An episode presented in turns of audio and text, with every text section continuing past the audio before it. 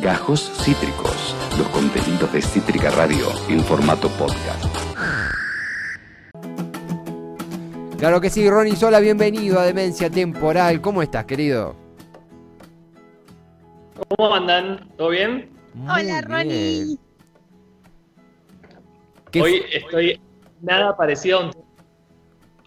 se, se corta un pelín, estás en, tenés el en Hollywood, estás, tenés el letrero clásico de dicha ciudad atrás tuyo. Estoy en Hollywood, sí, se me escucha muy mal. No, no, ahí te recuperamos, te recuperamos perfecto. Eh, qué, qué fondazo, eh, querido. Por favor. Pero bueno, antes quería contarles que el martes pasado eh, hablamos un poquito del protocolo que se había aprobado el día anterior, lunes de la semana pasada, y que entró en vigencia desde este sábado eh, pasado.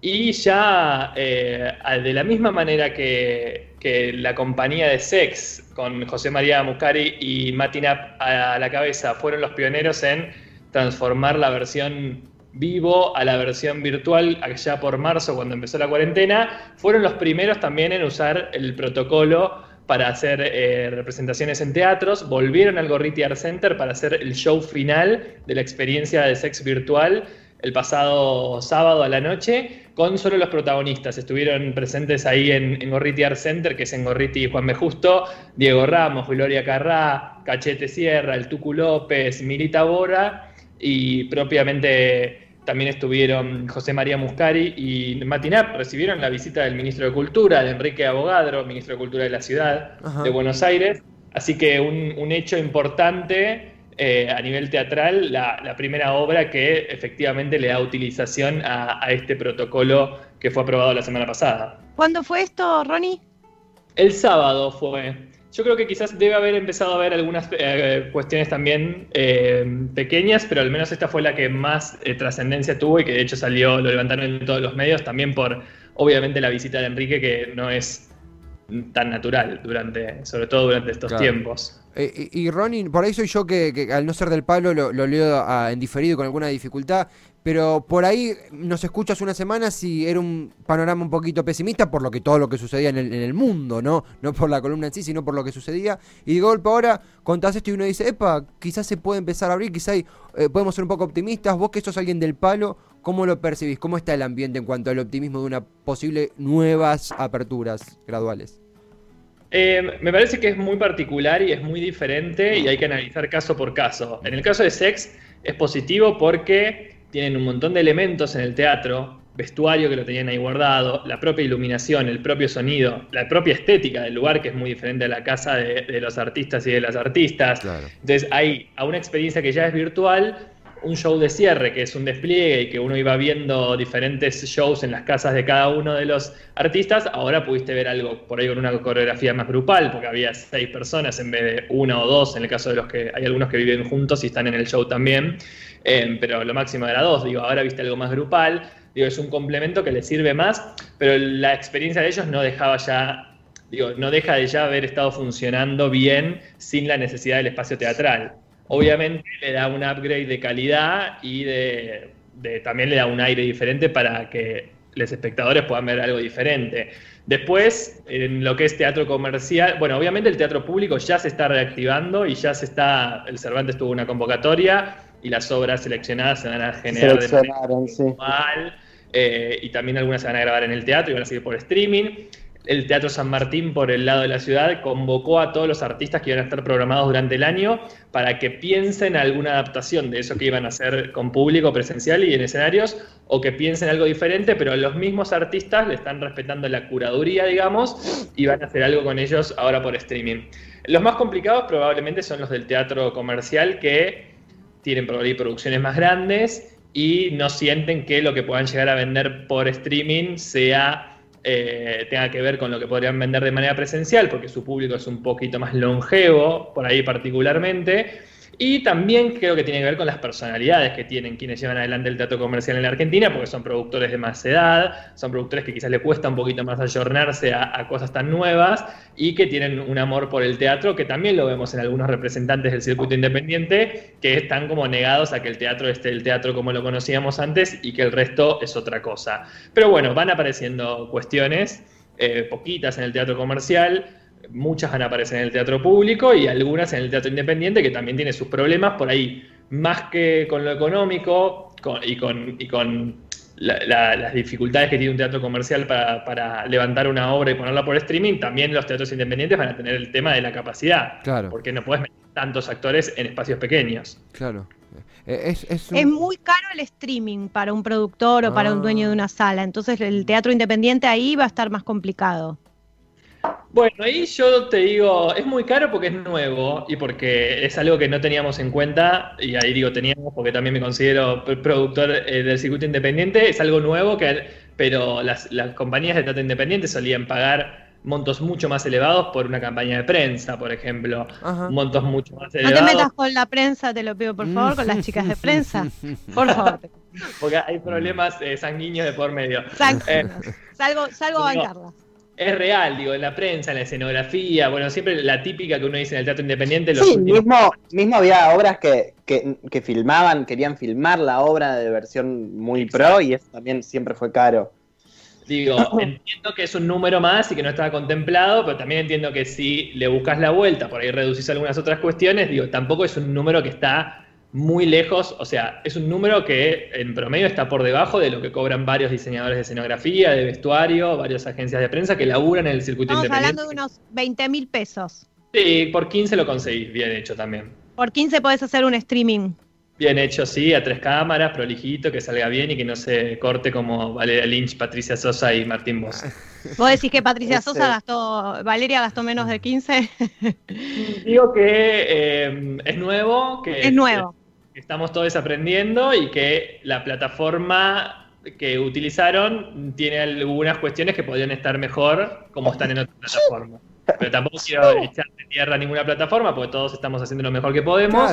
Pero bueno, digo, también uno cuando va a ofrecer un servicio de algo tiene que estar seguro de que funcione perfectamente. Y no fue el caso de estos tres artistas que todos particularmente estaban utilizando la misma plataforma. Así que hay algo ahí para, para revisar y para ver al menos desde quienes manejan esa, esa empresa. Y, Ronnie, en este camino, en este. Mientras tanto, sí, pero también que es un mundo que continúa, que son las producciones que podemos consumir, los, los, espectadores que buscamos algo que hacer. Siempre, afortunadamente, nos salvás. Nos salvás la semana, el mes, con tus recomendaciones. Y hoy no va a ser la excepción, ¿verdad? Porque te traes algo entre manos. Me traigo algo entre manos y ahí sí tiene que ver con mi, fondo de Skype, que es, eh, para los que solamente están escuchando, es el famoso cartel de Hollywood en las colinas ahí de la, ciudad de Los Ángeles. Em, porque la recomendación de hoy propiamente eh, se llama Hollywood.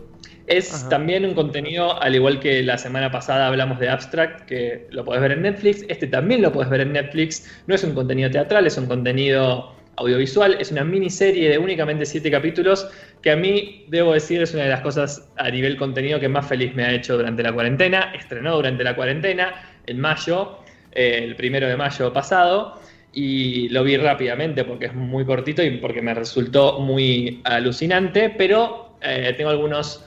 Eh, datitos de color, barra spoiler alert, pero creo intentaré ser spoiler lo, lo menos posible. Eh, ahí estamos viendo alguna imagen de, algunos de los personajes. Eh, algunos datitos así de color que, anoté. Y también se armó una controversia bastante importante en el mundo del espectáculo estadounidense y también se, se, desperdigó por otros países. También acá hubo debates entre diferentes pensadores de la cultura y el arte sobre si la serie estaba bien, estaba mal, estaba eh, adecuada o no a lo que a lo que uno espera ¿no? y a las expectativas. Es una miniserie, para quienes los conozcan, de Ian Brentman y Ryan Murphy. ¿De eh, Dan Brentman? No, de Ian. Ian Brentman, ese, son los creadores de Glee. Dan Brentman, que no sé por todos tienen tanto problemas con pronunciar el apellido, pues es bastante fácil, pero bueno, es, como que se puso de moda reírse de lo difícil que es pronunciar el apellido, que no es difícil, vamos. Entiendo que no es Rodríguez, pero es Brentman, es fácil de pronunciar. Em, la serie, la miniserie, em, relata historias de un grupo de aspirantes eh, a ser actores o a ser directores de cine durante la, época de oro de Hollywood después de la Segunda Guerra Mundial. Estos personajes todos están buscando su sueño, algunos como, como directores, otros como autores de, de películas, otros como actores o como actrices. Eh, algunos aspectos ahí que me anoté que son súper interesantes. Para, también está bueno verlo a la par de la serie. Aproximadamente el 50% de los personajes existieron en la vida real. Otros son eh, ficticios, los inventaron, pero muchos son reales, por lo cual es un re lindo ejercicio. No tenía este dato. Para el que tenga ganas de ir googleando después de cada capítulo los nombres eh, de pila de los, de los artistas que aparecen como personajes, porque existieron, y es súper interesante. Y a la vez que de que existieron, la, eh, la serie toma las historias de estos personajes que existieron hasta un punto. Algunas cosas las inventan y otras cosas las respetan como realmente sucedieron en aquella época. Así que ese es un tip para ir haciendo a la par que vas viendo los siete capítulos de Hollywood de manera interesante. Otro aspecto es el tratamiento que tiene sobre un montón de cuestiones sociales que hoy están súper en, nuestro cotidiano y en nuestro debate diario, que es el racismo, el machismo, el sexismo, el abuso de poder de los productores y de los managers hacia sus representados, o sea, los artistas, actores, actrices. Eh, digo, habla mucho de eso la serie, con diferentes personajes los enfoca y los enfoca de una manera que a mí me parece muy, muy interesante de analizar cómo trata esa cuestión, teniendo en cuenta que esto fue hace un montón de tiempo, fue eh, después de la Segunda Guerra Mundial, pero lo que hicieron ahí los autores es algo que a mí me parece alucinante, que es, medio que corrigieron la historia. Lo que hicieron es, mi, mi reflexión final es medio como cómo sería si esos aspectos sociales, los que decía el racismo, el machismo, el sexismo, el abuso de poder, estuviesen igual de avanzados que están ahora en esa época, eh, las mujeres estuviesen empoderadas, eh, la inclusión de, género estuviese tan avanzada como está ahora, que todavía nos falta ¿no? en todos los aspectos, pero está mucho mejor que, que tantos años atrás. Entonces ahí hay algunas cosas que ellos dicen como, bueno, esto fue así, pero tendría que haber sucedido así, lo corrigen y es súper interesante de ver eso. Pero algunas cosas realmente sucedieron eh, y las muestran como sucedieron. Un famoso manager y representante de artistas organizaba orgías sexuales con sus actores hombres para satisfacer sus deseos y sus pulsiones sexuales, eh, diciéndoles que era la única manera que iban a, tener de, acceder a audiciones o a papeles. Dicho y hecho, él tenía los contactos suficientes para conseguirle los papeles y lo hacía, pero si no tenían relaciones sexuales con él, no. Y esto nada, existe, lo pueden googlear y, realmente sucedió de esa manera. Y, em, Ronnie, eh, en ese punto, para el que se está picando ahora, sumando ahora, hablamos de Hollywood, de Netflix, miniserie de Netflix, ¿verdad?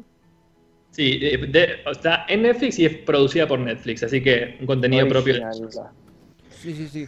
Eh, es un, el consumo de capítulos. Eh, a vos se te dio más por pinta para maratón, son capítulos que te dejan pensando y necesitas bajarlos a tierra. Es para Netflix partear. ¿Vos cómo, cómo organizas tu consumo de esta serie tan increíble que nos está contando?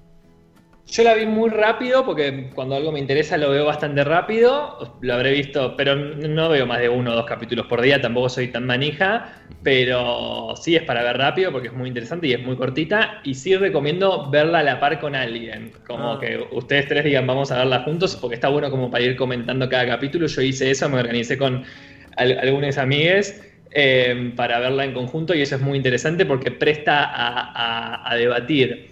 Otra cuestión que, muestra em, la miniserie es el caso de Heidi McDaniel, que fue la primera actriz afrodescendiente en ganar el Oscar, eh, actriz mujer y afrodescendiente en ganar un Oscar en 1940, y ella fue nominada, asistió a la entrega y le prohibieron sentarse en la mesa que tenía asignada por el color de su piel. Eh, no la dejaron entrar al, salón principal y se tuvo que quedar eh, atrás de todo mirando la entrega desde el fondo. Fue un hecho histórico, lo pueden googlear porque existe. Y de hecho. En, sí, perdón. En Green Book muestran, en Green Book, viste, muestran algo muy parecido. No la vi. Eh, ah, bueno, en Green, Book, el, tipo es un. Es un tipo, es un pianista negro que lo contratan los millonarios y ellos le, pagan una fortuna y lo homenajean como un rey, pero a la hora de comer lo mandan a la cocina. Totalmente. Bueno, y en, realidad Heidi no está como un personaje, no es el personaje principal. El personaje principal de, Hollywood es también una chica afrodescendiente y Heidi aparece medio como una consejera para contarle lo que le pasó cuando fue nominada y todo esto que tuvo que sufrir y darle unos tips para que ella se empodere y pueda ir a su primera fila como nominada al Oscar y bueno, realmente ahí se termina resolviendo todo de una manera súper interesante. Pero también eh, un dato de color interesante es que luego de, ese, de ese Oscar en 1940, Una mujer afrodescendiente, recién pasaron 20, 29 años después para que otro afrodescendiente gane un premio Oscar y luego de esos 29 pasaron otros 20. O sea que ha sido, digo, hoy para nosotros es natural ver a, personas afrodescendientes en estos premios, súper empoderados, con discursos súper interesantes y ganando premios muy importantes. Eh, y ahora acá podemos ver que fue uno en 1940, otro en 1969 y otro en 1989. Digo, en, casi 50 años, únicamente tres veces, eh, es, un, es, un, gran indicador de cómo ha ido avanzando esto en, nuestra sociedad. Y otro dato muy interesante es que se trata de Scotty Bowers. Scotty Bowers eh, no está con ese nombre en la, en la serie, aparece con, con, otro nombre.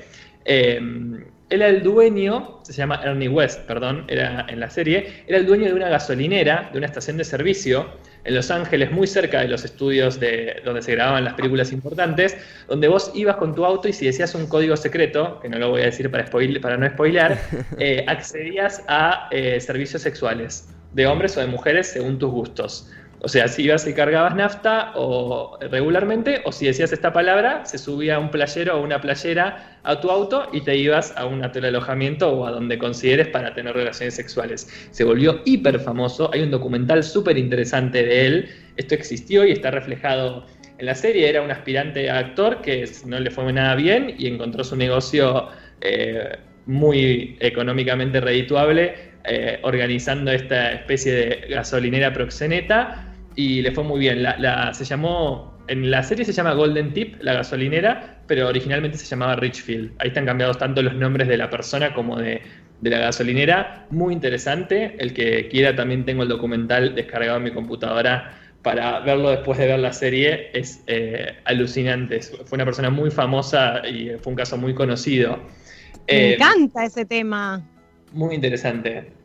Y un ratito también que me anoté así como final es que a mí me pareció, hay, bueno, está este personaje femenino, eh, afrodescendiente, protagonista, eh, y en contraposición hay un personaje femenino, muy hegemónico, rubia, muy bonita, dueña de los, eh, y perdón, hija de los dueños de uno de los estudios más importantes, y todo indicaría que todo le va a salir muy bien y que todo va a estar dado para que ella sea como la estrella que, la serie promete encontrar y realmente eso se resuelve de una manera mucho más inclusiva y ella resulta ser algo diferente a lo que nos, nos pintan que podría llegar a ser con su actitud y cómo se, cómo se para frente a sus eh, compañeras aspirantes por ser la hija de los dueños. Digo, hay, hay, algo en la serie que me parece que es lo más interesante para analizar luego de verla, que es esto, como la corrección de la historia, de cómo podría haber sido eh, si si esto hubiese sucedido de otra manera. De hecho, estuve leyendo un montón de, críticas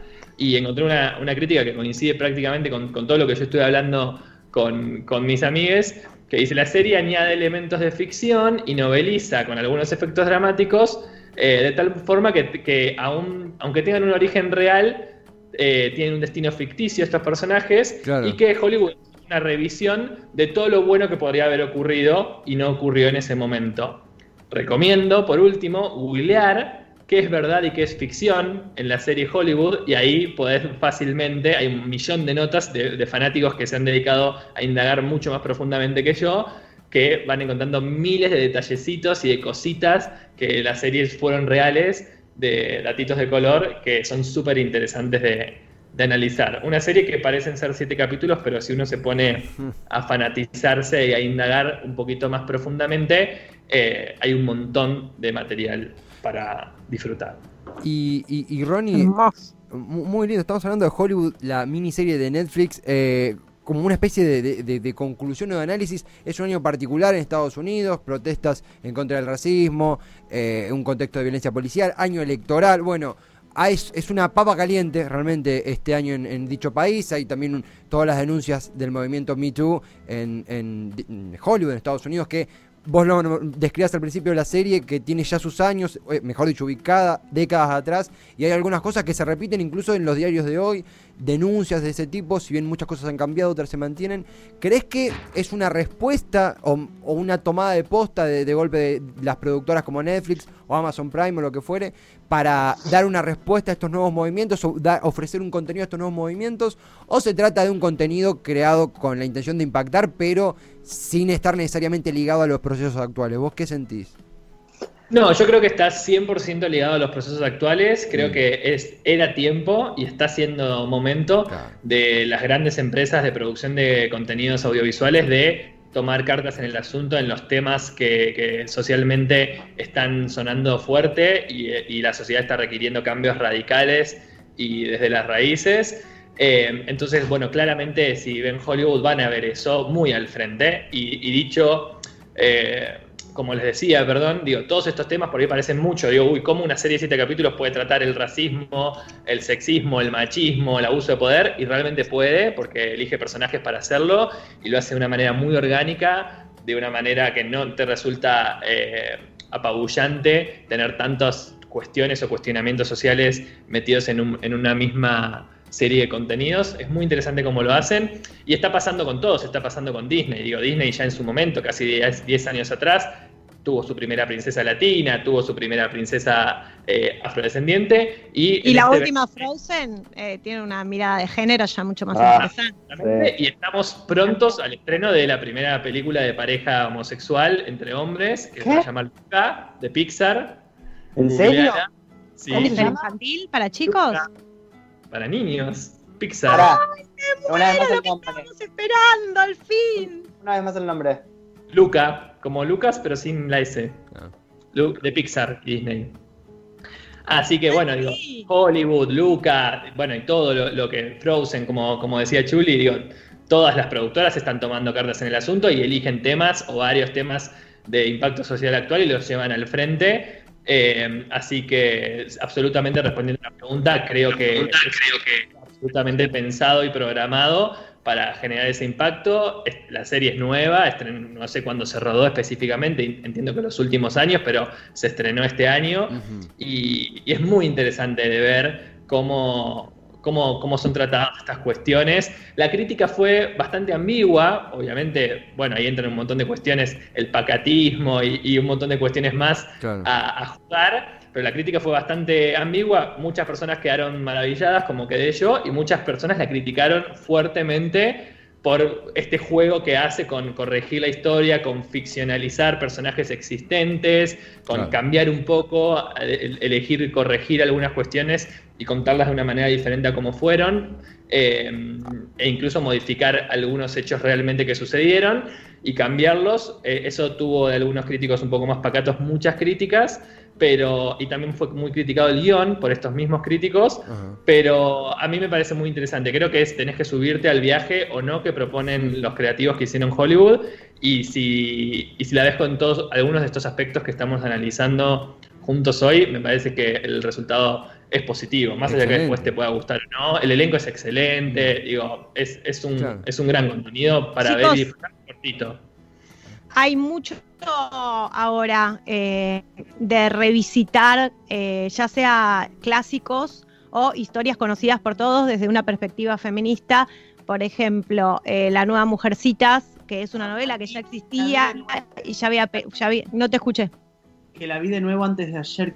¿Qué es una maravilla esa película, es una maravilla y lo que hace es volver a contar esta novela que ya la leímos, que ya la vimos en todos los formatos existentes, pero con una perspectiva de género mucho más fuerte. Después, eh, Anne with que también es una novela clásica, que tuvo versiones de todo tipo, una, una relectura con una fuerza feminista tremenda.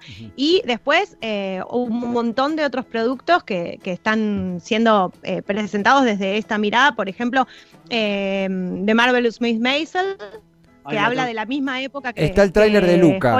Mientras hablamos el tráiler de Luca, la película que nombró Ronnie, está Me desmayo. Así es. esta película que. No, me muero. no te mueras, por favor. Yendo, yendo Gen 3, Gen 1000 a verla. Gen 1000 a, ver Luca. Eh, me voy a eh, emocionar mucho.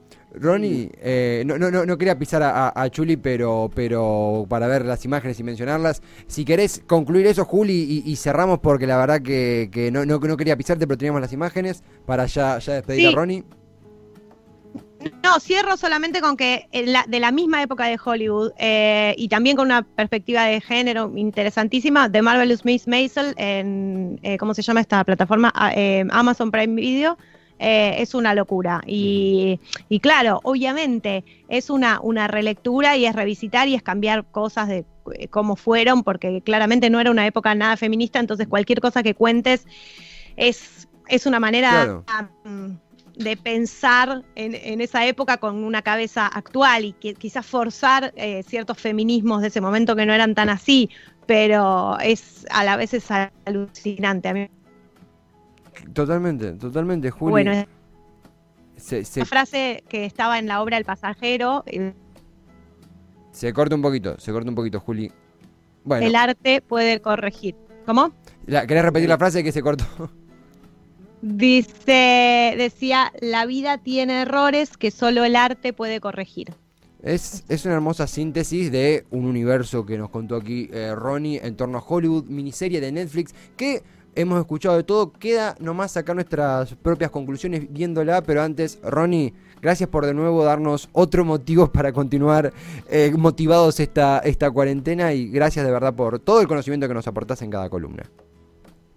Gracias a ustedes. Nos vemos la semana que viene con cosas interesantes que están pasando. Ya lo tengo ahí en, la manga, el primer concierto de música en Inglaterra, un, un show increíble que ya habrán visto en el extremo eh, oriente del mundo, con millones de personas en botecitos disfrutando de una fiesta electrónica, con una muy posible eh, desperdigada del coronavirus a rabiar. Eh, pero ya el, martes que viene vemos esos dos casos, uno muy organizado y el otro bastante caótico y, y de posible contagio masivo. Allí estaremos con muchos barbijos, con mucho alcohol en gel. Ronnie, la rompiste como siempre. Te mandamos un abrazote y gracias por, por todo tu conocimiento. Gracias a ustedes, nos vemos el martes. Hasta el martes con este Zoom Cultural, otro Zoom Cultural el martes, pero hoy nos quedamos con muchas ganas de terminar este programa e ir a ver Hollywood miniserie de Netflix. Acabas de escuchar Gajos Cítricos. Encontrá los contenidos de Cítrica Radio en formato podcast en Spotify, YouTube o en nuestra página web.